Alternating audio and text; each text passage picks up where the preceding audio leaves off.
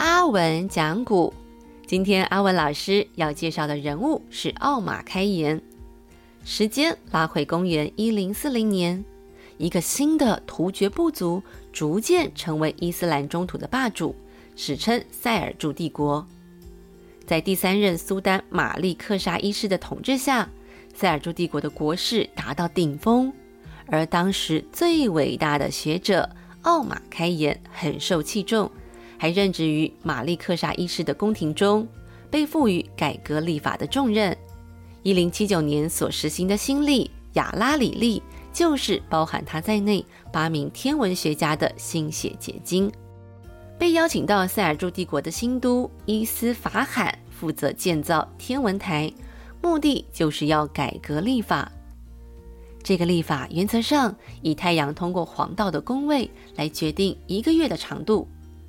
不过，当时的天文学还没有发展到能准确预测未来太阳的运动，所以奥马开颜以二八二零年为一个周期，包含了一百零二万九千九百八十三天，平均一年有三百六十五点二四一九八五八天，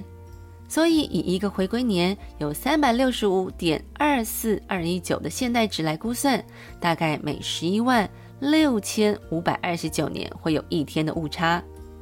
这比起十六世纪西欧开始使用的葛利戈里历每三千两百二十六年产生一天的误差相比，亚拉里历更为准确。不止擅长天文，奥马开言还有一项划时代的成就，就是关于欧几里得几何系统中的平行公设。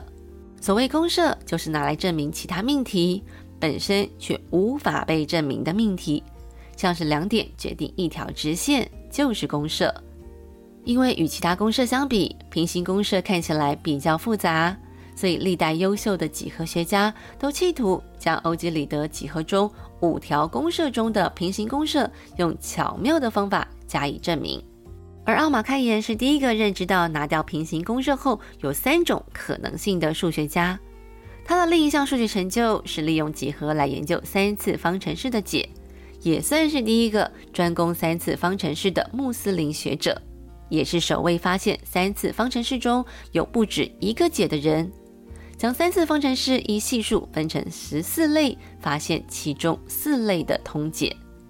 不过，他的靠山玛丽克沙一世在打猎时身亡，这也让失去苏丹的保护后，奥马开颜只好以朝圣为名逃到麦加，而后接到玛丽克沙一世儿子的邀请，担任宫廷的占星师，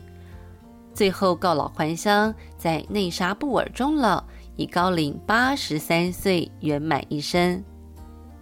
听完阿文老师娓娓道来奥马开颜的生命故事，也请大家持续锁定阿文讲古。